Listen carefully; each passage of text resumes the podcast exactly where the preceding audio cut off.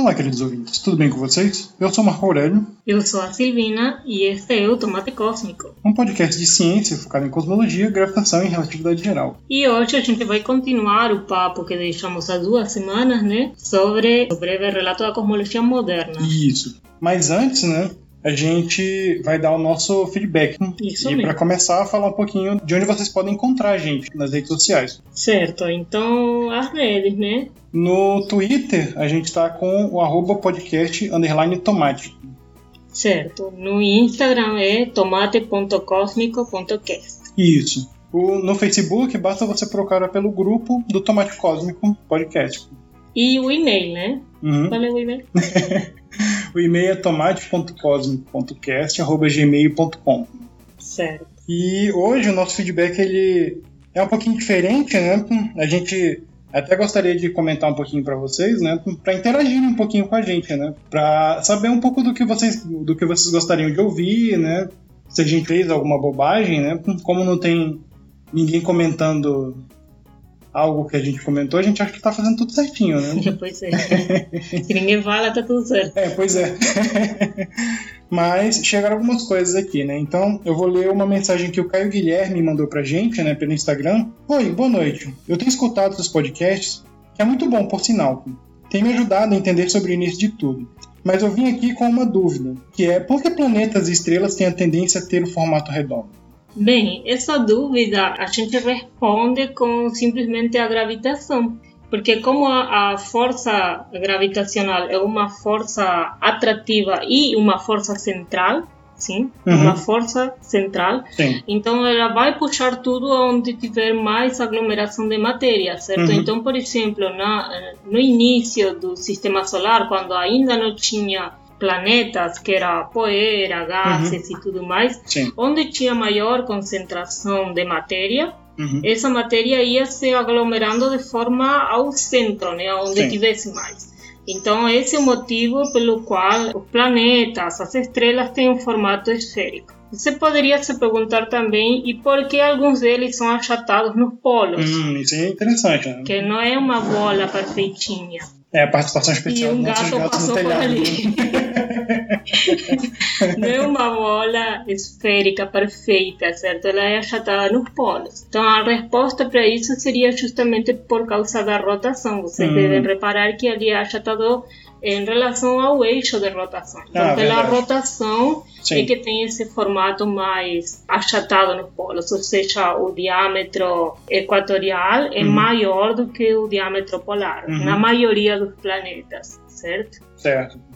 E aí, por exemplo, tem outros corpos celestes que são irregulares porque eles são pedaços de outras coisas? Hum, Asteroides que vêm, sei lá, de algum tipo de colisão, esse tipo de coisas, assim. Inclusive algumas luas, alguns satélites de outros planetas têm um formato irregular porque vem de, de colisões. Sim, sim. Que começa mais ou menos a ter o formato esférico, né? Ou mais oblato, como você falou, por causa da rotação, né? Mas no meio do caminho bate alguma coisa e. É, Né? fica como uma pedra, né? né? É, tem mais alguma coisa? Bem, a gente tem na verdade mais um comentário. Marcé Sena, certo? Diz uma dúvida nada construtiva. Tomate cósmico é uma referência do Adams? Bem, construtiva ela é, né? Sim, toda dúvida é Mas construtiva. a gente meio como que não queria ainda falar um pouco do nome justamente para gerar suspense, né? Sim, sim. É é um mistério ainda que a gente tem que elucidar, né? Certo. Mas. Mas aí tu quer fazer alguma referência a Douglas Adams? Não, na verdade o Douglas Adams é, um, é uma série que a gente gosta, é um autor que a gente gosta bastante, né? Ele tem a, a série do Guia do Mochileiro, né? Que é a, a trilogia de cinco livros, É, pois é. No qual ele ele justamente fala bastante dessas coisas. E acho que a gente pode deixar como você falou, né? Um pouquinho no suspense, mas a gente vai comentar no episódio agora justamente sobre a parte de inflação, né? Então, o tempo em que a inflação ocorre pode ser a pergunta para a resposta final, Olha aí. né? Nossa. né? Vou deixar isso para que vocês per continuem perguntando para a gente nos próximos episódios. Para a gente finalizar, né, vocês devem ter percebido que a gente teve um atrasozinho de uma semana. Né? Infelizmente, a gente teve um, pequeno problema, né? Não vou dizer um pequeno problema, né? É porque foi grande. É, a gente teve um, um, uma emergência com o nosso querido gato, né, o Café, e na semana passada ele acabou falecendo. E por isso que a gente acabou atrasando. É, é, foi uma semana bastante conturbada porque não foi súbito, ele parecia estar melhorando e a gente ficou acompanhando ele todo esse tempo, o que é, tirou o tempo justamente da edição. Sim. Como vocês repararam, é, a gente já tinha gravado sim, é, sim, a gente tinha o bruto todo, e sim. justamente a ideia era dividir em duas partes para que não ficasse extenso. Então a parte da gravação estava feita, mas a edição a gente não conseguiu fazer. E aí, então a gente quer dedicar esse episódio ao café. Sim, a gente agradece, né, a toda a compreensão de vocês, o carinho nas mensagens que vocês mandaram pra gente, né? E hoje é para café. Um cafezildo. Sim, cafezildo. O gato, talvez um dos gatos mais fantásticos que a gente teve até hoje. né? Se divertiu bastante com a gente, uhum. ajudava a gente a editar também, né? É. Ele sempre estava por perto. Sim. Vamos à parte B do nosso relato sobre cosmologia moderna. Né? Isso mesmo.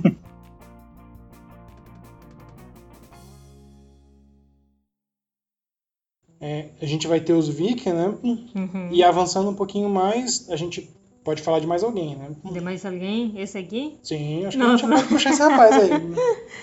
Ai, bem, entre a década de 30 e 50, o pessoal estava muito preocupado com como eram formados os elementos. Hum, sim. Aí a gente tem, por exemplo, os elementos da tabela periódica, mas a pergunta era como eles foram criados. E o pessoal se perguntava muito isso. E aí, justamente na década de 30 e de 50, essa era a ideia, né? Aqui aparece uma pessoa, George, né? Isso, George. George, George Camou, que basicamente ele faz uma, uma coisa muito louca. Ele diz que o universo seria constituído por uma matéria que ele deu um nome, sim, sim. Ilem. Basicamente, Il, Ilem ele pegou do hilo, que significaria substância, e essa matéria era basicamente nêutrons e fótons de altas energias. Então hum. ele disse que o universo era constituído por aquela matéria. Sim. E a ideia era que, através de processos sucessivos de fusão e decaimento, hum. todos os outros elementos poderiam ser formados. Uma ideia muito louca, porque, tipo, você só teria que nêutrons e fótons, e aí eles começam a se bater, um choca no outro, e daí, puf, Uhum. Hélio, puf, deutério. É, né? É, porque, e, é. e, assim, tipo, não foi pra frente, porque depois foi visto que não era exatamente assim, mas assim, foi uma ideia louca que começou outras pesquisas. Parece meio doido assim, mas olhando para a física como um todo, né? A gente tem do lado a mecânica quântica, né? uhum. que justamente vai entender a física do microscópico e ela começa a, justamente a entender esses processos de fissão e fusão nuclear. Sim. Né? Então, ah, eu só tenho nêutrons e fótons de alta energia, né? ou seja, eu tenho é, objetos que são eletricamente neutros e tenho luz. Uhum. E aí, por que ele percebeu que só precisava disso? Justamente por causa da física de partículas que você tinha da época. Uhum. Né? Que na verdade não chamava física de partículas, chamava é. física nuclear, né? Sim, física nuclear. E assim é, é, muito importante fazer esse paralelo também, porque o século XX foi o século da revolução da cosmologia, mas também foi o nascimento da mecânica quântica, né? Sim, sim. Isso estava acontecendo em paralelo. Então, enquanto se tinha pesquisas atômicas sim. sobre a formação de átomos e tudo mais, uhum no mesmo tempo eh, a gente estava tendo é, avanços astronômicos e cosmológicos. Sim, sim, a cosmologia como conhecemos hoje estava também nascendo naquela sim, época. Assim. E há um momento, justamente na década de 70, mas a gente vai falar um pouquinho depois, sim, em que essas duas coisas começam a conversar e dizer, ah, espera ali, a ideia de Gamow parece estranha, uhum, mas... mas ela diria então como se formariam os elementos e então eh, começa a ter uma ligação entre o que seria a física atômica e a astrofísica no caso, sim? sim, e, sim. e assim a ideia de Gamow foi legal porque embora parecia muito louca e ela não foi para frente para todos os elementos da tabela sim. periódica, funcionou muito bem para elementos leves. Sim, sim, claro. Né? Elementos leves como hidrogênio, deutério, sim. Sim, sim. O pessoal estava conhecendo os isótopos, né? Sim, certo. Como você falou, a física nuclear estava indo junto. E aí uma coisa que é legal, a gente, por exemplo, falou do Einstein, né? O Einstein uhum. a gente está usando ele aqui para relatividade, né, teoria da relatividade, mas ele também fez bastante contribuição na mecânica quântica. Uhum. Um outro que eu acho legal, como a gente está na década de 30, né, ainda, o Dirac. Uhum. Né? O. Dirac ele veio com uma ideia interessante, né, que justamente propõe que já que o universo está evoluindo, Será que as leis físicas evoluem também? Uhum. A gente tem a, as leis físicas ditadas por algumas constantes. A lei da gravitação universal do Newton, por exemplo, a gente tem a constante de gravitação. A força elétrica, você tem a permissividade elétrica lá, que são constantes fundamentais. Até a velocidade da luz, né, que a gente falou mais cedo, ela é uma constante. Aí o Dirac propõe, tá, então será que essas constantes não são constantes? Que sempre foi assim? Que sempre foi esse valor, né? E aí a gente tem justamente, né, uma outra ideia, né, junto com essa do Gamow, de entender se a cosmologia dá também para gente ferramentas para fazer evolução dos parâmetros físicos. Hum. Até estranho quando você fala isso, né, que o Dirac, né? o Dirac ele é conhecido pela mecânica quântica, mas ele também fez alguns trabalhos nessa direção. Uhum. Mas acho que a gente pode continuar com o Gamow, né? É, então ele sugere justamente em 1948 que o universo era dominado por radiação. E aí é legal porque a gente agora está fazendo uma linha temporal dos fatos históricos, uhum. certo?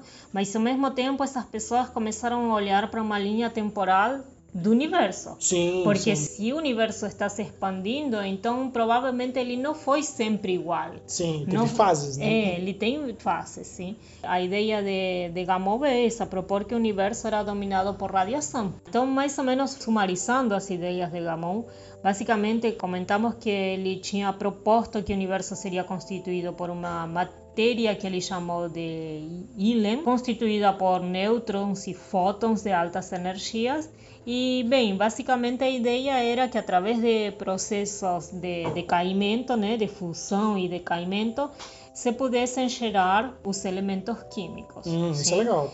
Então, em 1948, ele propõe basicamente que o universo passou por uma fase dominada por radiação. Ah, isso é legal. Uhum. Isso é legal. Porque ele está evoluindo, né? E isso. teve essa fase. No início, ele teve uma fase onde foi dominada por radiação. Hum. Ou em algum ponto do passado ele teve uma é, fase sim. dominada por radiação. É, mas essa parte de evolução ainda incomodavam algumas pessoas.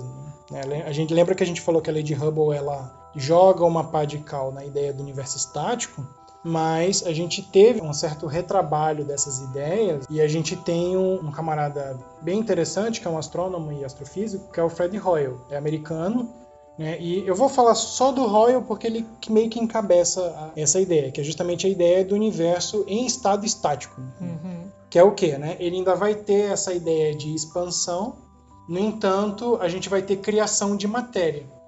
Né? Ou seja, o universo ele ainda vai parecer mais ou menos igual. Parece meio esquisito, né?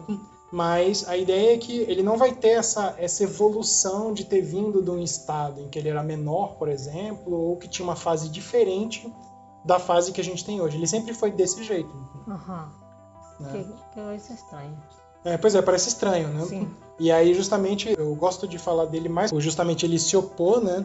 Essa ideia do Big Bang, tanto que é ele que cunha o termo, né? Big Bang de forma jocosa, né? Ele justamente... forma de piada. É, em forma de piada, né? Uhum. Porque justamente numa entrevista, né?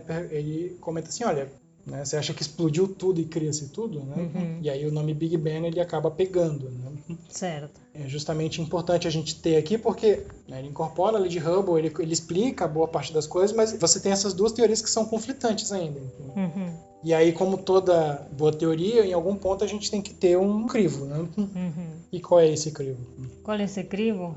Bem, e em 1964, duas pessoas, Penzias e Wilson, descobriram um negócio muito transcendental. Uh, sim? Transcendente é legal. Sim, muito.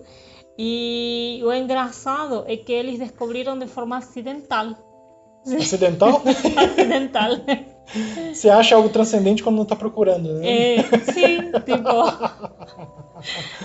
Bem, basicamente, eles trabalhavam em comunicações, né? Eles sim. eram radioastrônomos, trabalhavam com ondas de rádio, essas sim, coisas assim.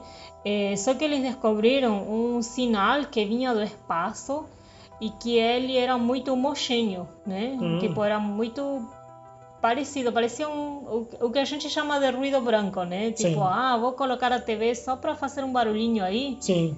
Bem, basicamente é uma coisa parecida com isso. Algo vinha do céu e era um barulhinho ali, né? Sim. Muito chiado, né? Uma coisa assim. e o engraçado é que eh, eles descobriram isso por acidente, tentaram limpar porque achavam que era barulho. eh, Que era sujeira no que detetor, era- né? Que era sujeira no detetor, né? Até tem uma piada com pombos, né? Porque achavam que era sujeira de pombo, né? Sim, de sim. pombo e limpavam os detetores e tudo. E o barulho continuava, continuava, continuava. E aí entraram em contato com outras pessoas Sim. e essas outras pessoas começaram a perceber esse barulho também, Sim. sim. Esse barulho hoje chamamos de radiação cósmica de fundo e basicamente é um resíduo do que alguma vez foi a explosão, né? Uh. Então, aquele termo de forma chocosa, né? Sim. Ah, uma grande explosão. Agora meio como que parecia fazer se- sentido, né? Tipo, se algo explodiu, ainda está ecoando, né? Ah, olha aí. É o barulho da explosão, né? O barulho da explosão, basicamente, o resíduo daquela explosão, né? Sim. E assim, isso foi transcendental mesmo, inclusive eles ganharam um prêmio por isso, foram laureados com o Nobel, né? Ah, olha aí. Sim, Na cagada, na né? cagada. Poxa, eu queria, Não. queria ter essas cagadas, né? Não, e é legal que, como você falou, né? Ele justamente é essa pá de cal. Vamos matar de vez esse universo estático, né? Que é justamente como você falou, é uma evidência cabal, observacional, então não tem o que se discutir, Uhum, né? De que o universo de fato teve uma fase mais quente, né? uhum. Como você falou, ele é, ele é transcendente, né? Eu gosto de dizer que isso é um fóssil, né? É um fóssil que a gente tem desse, desse corpo, né? Que é o universo, né? Uhum. É, é uma assinatura, um... Bem, e então aí a gente já pode ir para a década de 70, 80? Sim, Ou- acho que sim. É, acho que 70 a gente vai ter mais coisas teóricas, né? O, lembra que a gente falou lá que na década de 30 a gente já tinha essa proposta do Zwick, que foi, foi se refinando, de deveria ter mais matéria ali do que a gente está observando, né? Dos efeitos que a gente está observando. E aí eu vou puxar o, o seu crush, né? Aham, O Weinberg, né? sim. querido Steven Weinberg, né, que justamente vai propor que essa matéria escura, né, essa coisa que a gente não está vendo, ela vai ter uma natureza diferente da matéria convencional. Acho que talvez ficando um pouquinho técnico, né, a matéria que a gente vê, que a gente interage com as forças fundamentais, a gente chama de matéria bariônica, Certo. que ela vem justamente daqueles processos que você tinha falado de, de decaimento nuclear e toda, de toda a física nuclear. Uhum. E aí, a- o que ele propõe é, olha, a gente tem um certo tipo de matéria, que, porque já que está interagindo gravitacionalmente, só que ela não é bariônica. Uhum. É uma proposta teórica, né? hoje a gente ainda está tentando entender o que, que, o que, que é exatamente isso, né? tanto que a matéria escura é um probleminha aberto que a gente tem hoje. Então, vamos fazer um, um sumário, né? mais um sumário. Né? Então, no fim da década de 70, a gente já tem o modelo do Big Bang estabelecido, Sim. né, com todo o suporte experimental, com várias evidências já que o corroboram, a gente já tem a radiação cósmica de fundo, a gente já vai ter todo, toda a astrofísica, né, de nebulosas. Acho que a gente já pode chamar de galáxias, né? Sim, sim, a Né? gente meio como que deixou isso um pouquinho de lado porque paramos de falar de observação de nebulosas, né? Sim. Mas sim, já está estabelecido o conceito de galáxia. Sim. sim. Então a gente tem esse modelo, mas esse modelo ele é perfeitinho? Bem, não. Va- Vamos fazer assim. O pessoal conhece muito, muito o nome do Big Bang, mas para os cosmólogos a gente chama modelo cosmológico padrão. Ah, sim, isso é Sim. importante. sim. Então aí a gente vai chamar de modelo cosmológico padrão, até porque a explosão talvez sugere aquele negócio de centro, né? Isso, que teve um início- que teve um início, de que tem um centro, de que talvez há uma direção privilegiada, né? Isso, né? Como é que a gente.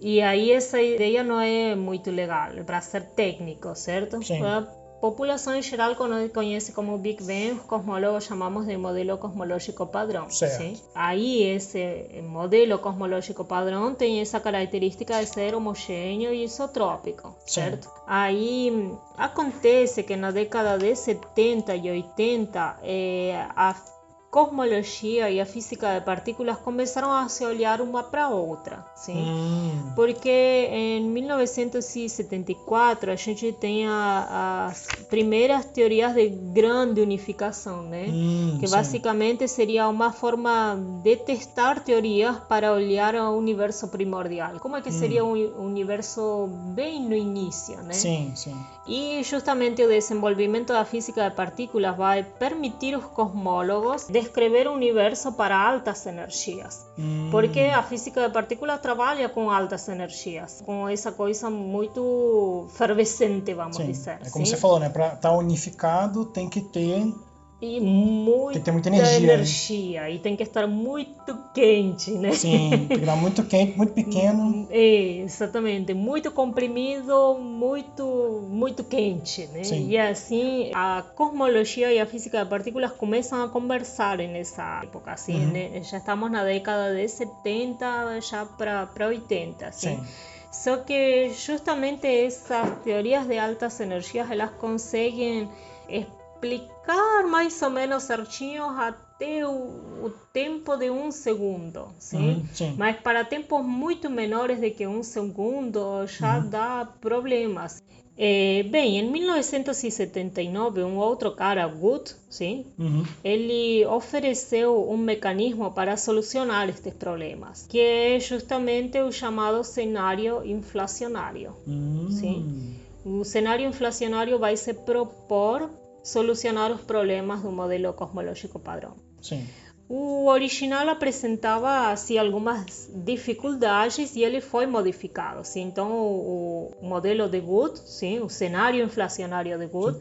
ele não, não foi bem sucedido, uhum. certo? Mas foi assim como gamou, vamos dizer. Sim? sim. Foi uma ideia louca que em alguma hora o pessoal começou pesquisar e dizer, tá, essa ideia louca não funcionou, mas algo de bom tem, né? Olha.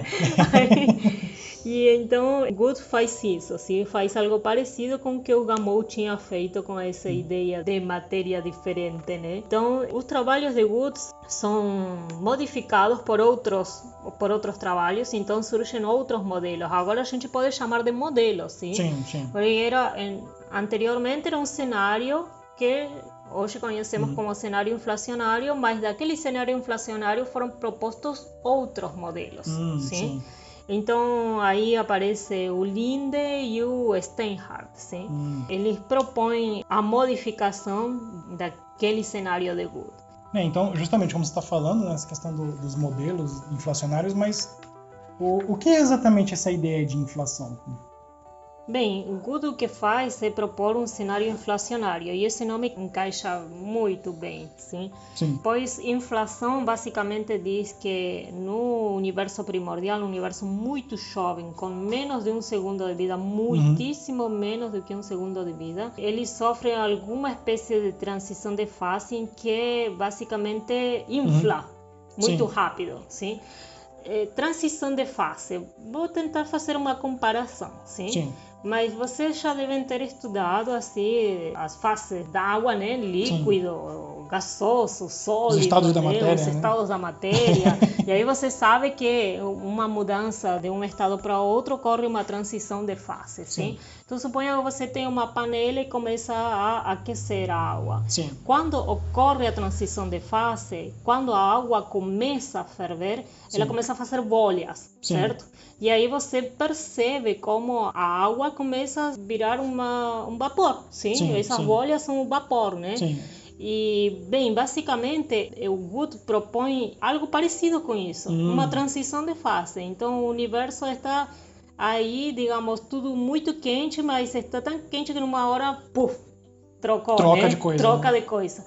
E nessa troca de coisa é que ocorre a inflação. Ele expande muito rapidamente, de forma acelerada. Uhum, sim? sim? Inclusive, ele propõe esse modelo de bolhas. Sim? Hum, esse modelo de bolhas foi o que não foi tão para frente, sim? sim? Então essa ideia louca que teve o, o Wood, né, uhum. não foi tão para frente no sentido de panela, né? Sim. Tipo a gente não consegue ver essas é uma bolhas. panela de pressão gigante. Né? a gente não consegue detectar essas bolhas, então essas bolhas não foi muito para frente, mas esse cenário inflacionário conseguia resolver alguns problemas que tinha um modelo cosmológico Hum, padrão. sim. E aí esse cenário foi refinado por Linde e por Steinhardt. E basicamente, olha aí que louco, ele. Ah, propõe que não tem bolhas, é Hum. toda uma grande bolha. Uh, Tu não tô vê gostando disso. bolhas, porque na verdade é tudo uma grande bolha que fez fum e se expandiu muito rápido, inflou, né? Então por isso o nome de eh, modelos inflacionários. Sim, e sim. ocorre uma transição de fase Sim. e nessa transição de fase em que muda de um estado para outro, o universo se expande aceleradamente. Hum, sim, sim.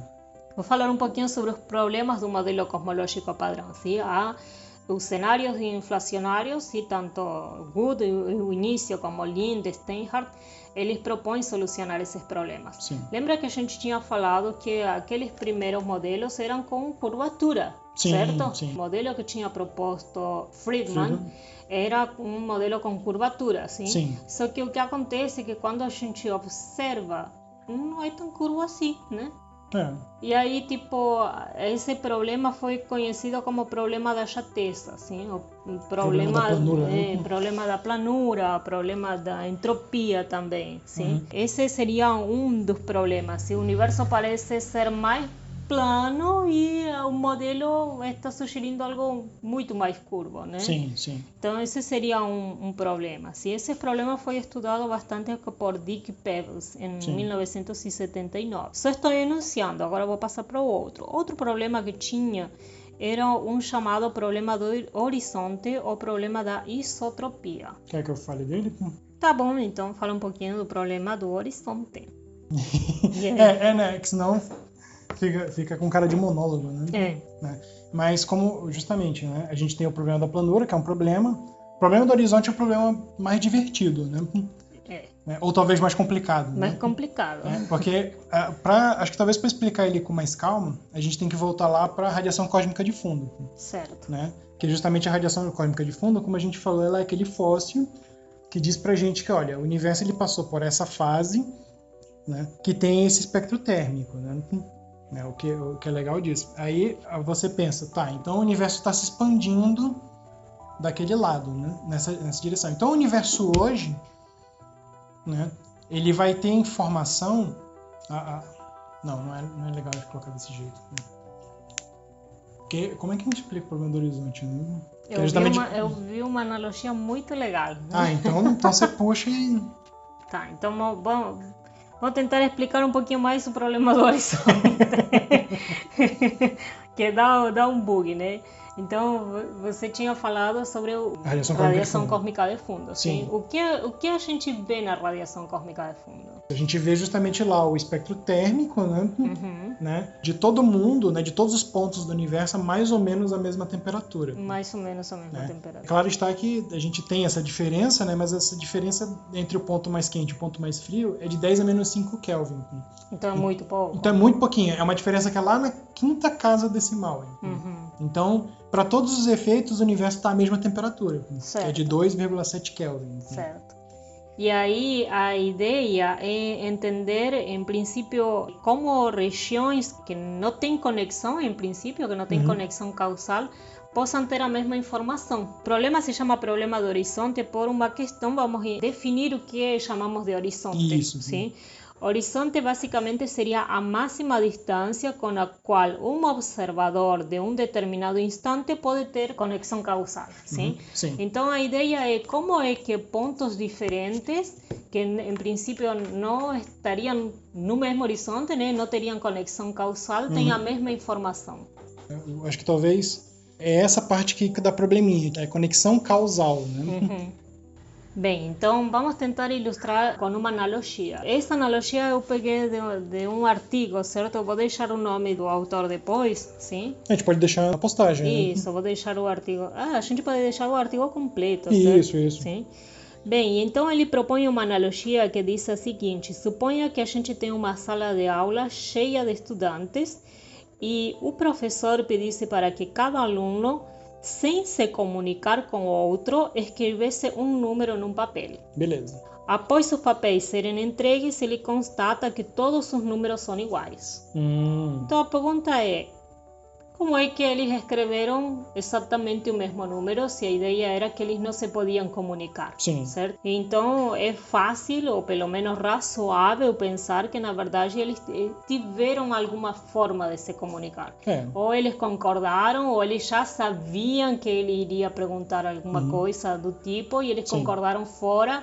Então, dentro, pareceu que ninguém se comunicou, mas na verdade, sim, houve Sim. algum tipo de comunicação que fez com que todos informassem o mesmo valor, Sim. sim, o mesmo número. É, sim. acho que talvez, como você falou, né?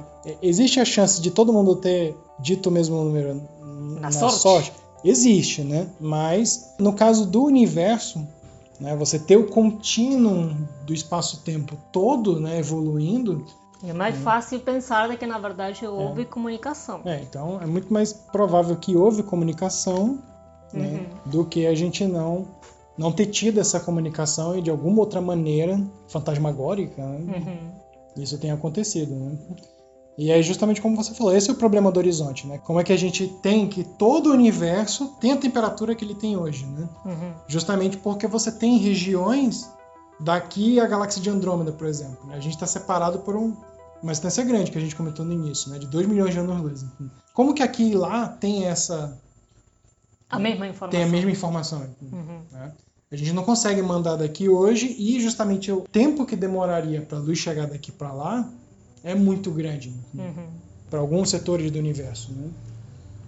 Um, um outro problema é, olha aqui, a gente estava falando de homogeneidade, isotropia, mais ou menos a mesma distribuição de massa e tudo mais, certo? Mas se é tudo igualzinho, como é que as galáxias se formam? Ah, esse é, Né? um problema interessante. Porque a gente tem eh, estruturas altamente organizadas, as galáxias, eh, e dentro de, de- das galáxias a gente tem sistemas, eh, sistemas estelares parecidos com o nosso Sim. sistema solar, certo? Sim, Tem estruturas altamente organizadas, inclusive tem aglomerados de galáxias, Sim. sim, que são conjuntinhos de galáxias. sim. E então, se tudo é mais ou menos igual, como é que essas coisas se formaram? Então, como é que essas grandes estruturas eh, se formaram? E basicamente, essa seria a pergunta: qual é a origem das perturbações de matéria que geram essas grandes estruturas? Será que houve alguma espécie de flutuação na densidade de energia Sim. ou algo assim que dê a origem? Sim? Porque sozinho, se estava tudo igual, tudo homogêneo, tudo isotrópico, em princípio não era para nada formar. E aí, justamente, é legal isso porque é importante a gente destacar que lá no começo a gente falou do princípio de homogeneidade do espaço, né? E aí é importante a gente separar. A gente tem as estruturas aqui, né? Então, quando a gente olha, por exemplo, para a Via Láctea, não parece ser é, é tudo mais ou menos homogêneo, né? Tem as estrelas separadas, tem as galáxias, tem os aglomerados, então parece estar organizado, né?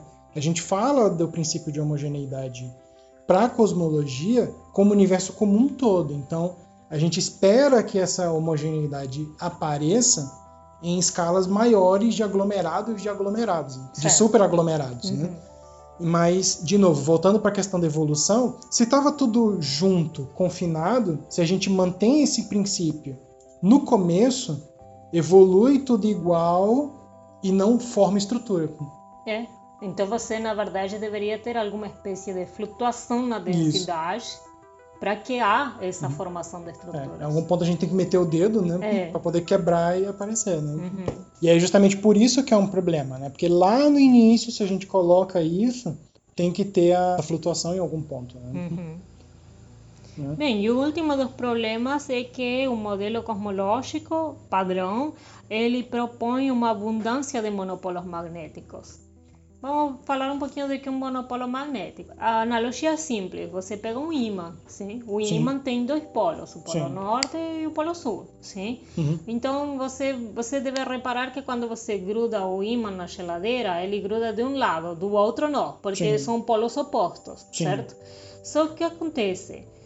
Não existe o monopolo magnético. Quando você corta um ímã, ele acaba ficando com essas duas faces, vamos Sim, dizer. polaridades. Sim, polaridades, sim. uma norte e uma sul, certo? Sim. Vamos dizer uma positiva uma negativa, sim? Uhum, sim. Então, quando você grudar os ímãs, o, o norte vai grudar com o sul, não vai grudar com o norte, sim? Sim. Não existe a possibilidade de a gente cortar um ímã e conseguir pegar só o polo norte, sim? Sim, sim. Então, mais ou menos para entender, esse seria um monopolo magnético, a possibilidade de ter somente uma polaridade do, do ímã, sim? No entanto, a teoria prevê abundância de monopolos, e a gente não tem. É que é justamente aquela conversa que você tinha comentado, né? Da física de partículas se juntando com a cosmologia, né? Uhum. E as teorias de grande unificação é que vão propor isso, né? Sim, Né? Então, poxa, se a gente tem esse, como você tinha falado, aquele caldeirão todo, né, de, de partículas, por que, que a gente só vê umas e não outras, né? E aí esse é o problema, né? Uhum. Por que, que a gente só tem um tipo, né? porque a gente só tem um tipo, né? Então a gente comentou dos problemas e a, a solução é a solução. Bem, pelo menos o que a gente tinha comentado no início, o cenário inflacionário se propõe solucionar esses problemas, são quatro, sim, Uhum. com algum tipo de transição de fase que ocorreu no início do universo, um universo muito primitivo. Então, os problemas podiam ser resolvidos se a hipótese de expansão adiabática estivesse incorreta. sim. O que seria uma expansão adiabática? Esse nome aí de adiabático. Uhum. Adiabático seria como se a expansão ocorresse de forma suave, sim? Sim. Então a gente falou de que o universo estava se expandindo e basicamente a ideia de adiabático seria ah, ele se expande de forma suave. Sem troca de calor, né? Isso. Bem, então justamente Wood, o que ele faz é sugerir isso, que os problemas poderiam ser resolvidos se a hipótese de expansão adiabática, ou seja, essa expansão suave, estivesse incorreta. E ele sugere que há uma grande produção de entropia após uma transição de fase. Depois dessa transição de fase, a gente tem um superesfriamento. Sim? Sim. Então, o que acontece é que está muito denso, Uhum. muito quente, Sim. em um... sim, muito denso, Sim, muito pequeno, e está tão quente que ocorre uma transição, uma espécie de bolha Sim. que infla o universo de Então é forma uma expansão acelerada, né? Isso, de forma de, de expansão acelerada e muito rápido, e que durante essa transição de fase ocorre essa produção de entropia Sim. que daria origem a todas essas, ou pelo menos solucionaria esses problemas que a É. gente comentou. Essa parte da inflação é muito interessante e aí eu acho que em algum ponto é legal a gente separar um programa só para falar dela, né? Como você tinha comentado, né? Tudo isso está acontecendo naquele primeiro segundinho do início do universo. Então, Sim, muito antes de um segundo e por um tempo muito curto. Isso. Então tem muitos mecanismos, né? Como você falou, tem vários problemas e é legal a gente separar um, um programa só para falar de cada um com mais calma e falar da inflação mesmo. Né? Uhum. Que- mas justamente como você falou, ela, ela- o Gucci ele vem com essa ideia nos 80, né, justamente para propor soluções para os problemas que o modelo padrão tinha. né? Uhum. Que tinha não, que ele tem, na verdade. Sim, né? sim, o modelo, o modelo como proposto tem problemas. É, ele tem esses sim. problemas, é que vem da observação. Uhum. Então a gente pode avançar, né? Hum, E o que a gente poderia falar mais? Acho que só talvez o resgate da constante cosmológica. Hum, sim, sim, isso é legal. Isso é legal. Isso é legal a gente falar, né? Uhum. Então, né, vamos recapitular um pouquinho a história da constante cosmológica. O Einstein propõe lá em 1917, né, justamente com esse caráter mais repulsivo. A gente vai percebendo ao longo do tempo né, que a constante cosmológica ela é dispensável. Tanto que, para quem já estudou um pouquinho mais, vai recordar que o Einstein comenta, né, eu não vou lembrar com quem agora de cabeça, que a constante cosmológica foi o maior erro da vida dele. Mas, lá em 98, a gente tem os dados de alguns satélites, né? Eu acho que seria legal a gente alguma hora falar deles, né? Só dos satélites. Só dos satélites, né? Que seria uma dúvida que, que me surgiu no começo, quando eu comecei a estudar isso, que é como é que a gente obtém esses dados, né? Sim. Toda essa parte de física experimental cosmológica e até astrofísica também seria legal a gente separar uma hora para falar. Mas lembra que a gente falou que o universo estava expandindo, mas estava expandindo como? A gente não Uhum. sabia se era ainda acelerado ou desacelerado, ou se era numa taxa constante. E aí em 98 a gente tem essa resposta. E aí, como é que é? É, a resposta é que ele está se expandindo de maneira acelerada. Aham. E o que será que está acelerando isso? É, o que está acelerando, né? Sim. E aí a gente tem, como você falou, esse resgate da constante cosmológica, né? Em que a gente vai ter essa proposta, tem um componente que não pode ser matéria, né? Porque matéria a gente já sabe que tem esse comportamento atrativo, Certo. né? Então a gente vai ter um outro nome que é o nome de energia escura. Uhum. Então é esse objeto que está fazendo a A expansão, expansão se a- acelerar. E se acelerar, né? Ajá. E aí E aí entraria então o resgate da constante cosmológica, aquela proposta por Einstein, que em princípio tinha sido para conter a gravitação, né? uhum, Agora estaria fazendo um papel de acelerador, Olha de que que legal. se a gente não precisava de constante cosmológica para expandir, mas aparentemente a gente precisa de constante cosmológica para expandir de forma acelerada. sim. E essa coisa que a gente não consegue ainda Entender o entender o que é, é o que chama-se de energia escura. que é. Isso, é de energia escura. E aí, de novo, ela é teórica, né? É uma proposta que a gente Uhum. tem, né? Porque nesse ponto em que a gente falou, né? Tanto a matéria escura quanto a energia escura, a gente tem muitas observações que dizem que a gente precisa refinar a relatividade geral para ser usada em cosmologia. Uhum. Então a gente tem essa ideia da matéria escura e da energia escura, mas a gente não precisa retificar desse jeito. Existiriam outras formas de retificar. Isso, existiriam outra, outras teorias físicas, né? Porque você pode se perguntar, será que a teoria, relatividade geral é uma teoria suficiente para explicar como a gravitação funciona Uhum. né, em escala cosmológica? Como a gente falou lá no comecinho, né? Em 1919, a gente teve a validação da relatividade geral no sistema solar e para as estrelas mais distantes, né? Então, pelo menos em algum regime, a relatividade geral a gente sabe que ela funciona. Por isso que ela é uma boa candidata para a gente usar para fazer cosmologia. Mas será que ela é, ela é de fato única? Ou será que, da mesma forma que Einstein refinou a gravitação newtoniana, a gente poderia refinar a gravitação de Einstein? Isso, né? Será que existe uma teoria mais geral do que a relatividade geral? E que Relatividade geral geral, né? geral, geral, e que você explique tudo, né? Que consiga explicar a matéria escura, a energia escura. Uhum, sim. É, e aí também, isso é uma coisa que vai ficar para os próximos capítulos, né? Hum, Que é, é onde a gente está hoje, né? Hum, Uhum. né? E aí a, a energia escura, ela é essa proposta para explicar, né? Uma das propostas para explicar o, o, o expansão acelerada do universo. Assim como a matéria escura, a gente tem vontade de fazer um programa só sobre ela, né? Para explicar direitinho o que, que é, como é que surge, né? Uhum. E o que, que teria de contraponto, né? Certo. Então acho que podemos fechar, né? Acho que sim, tem, tem bastante coisa, Tem né? bastante coisa. Mas assim, imagina que a gente deu um pulo, né? Caímos, caímos no século XX e no século XX aconteceu tudo isso. Sim, sim. Nossa, em 100 anos aconteceu muita, muita coisa. E assim a gente fez mais ou menos uma linha temporal, uma cronologia, falando um pouquinho de cada assunto, mas na verdade cada assunto por si só valdria se dedicar um programa completo. Sim, você viu que a gente até tem- mais. Sim, sim, não, com certeza, né? E então vocês podem comentar pra gente o que chamou mais atenção. E aí a gente pode ir pesquisando também para trazer esse material. E também reforçando, né? Se a gente falou alguma besteira, se passou batido alguma coisa, como a Silvina falou, Sim, Escreve se pra a gente, gente. falou algo errado. e isso, a gente falou errado. Se a pronúncia de algum dos nomes estava errada também, Por favor. né? Escreve pra gente, né? E a gente, no próximo programa, né? a gente, no na nossa sessão de feedback, a gente já. Coloca seus comentários ali. Sim. Hum. Então, ficamos por Podemos aqui. dizer né? até mais? Acho que sim, né? Tá bom, então. até mais. Até mais.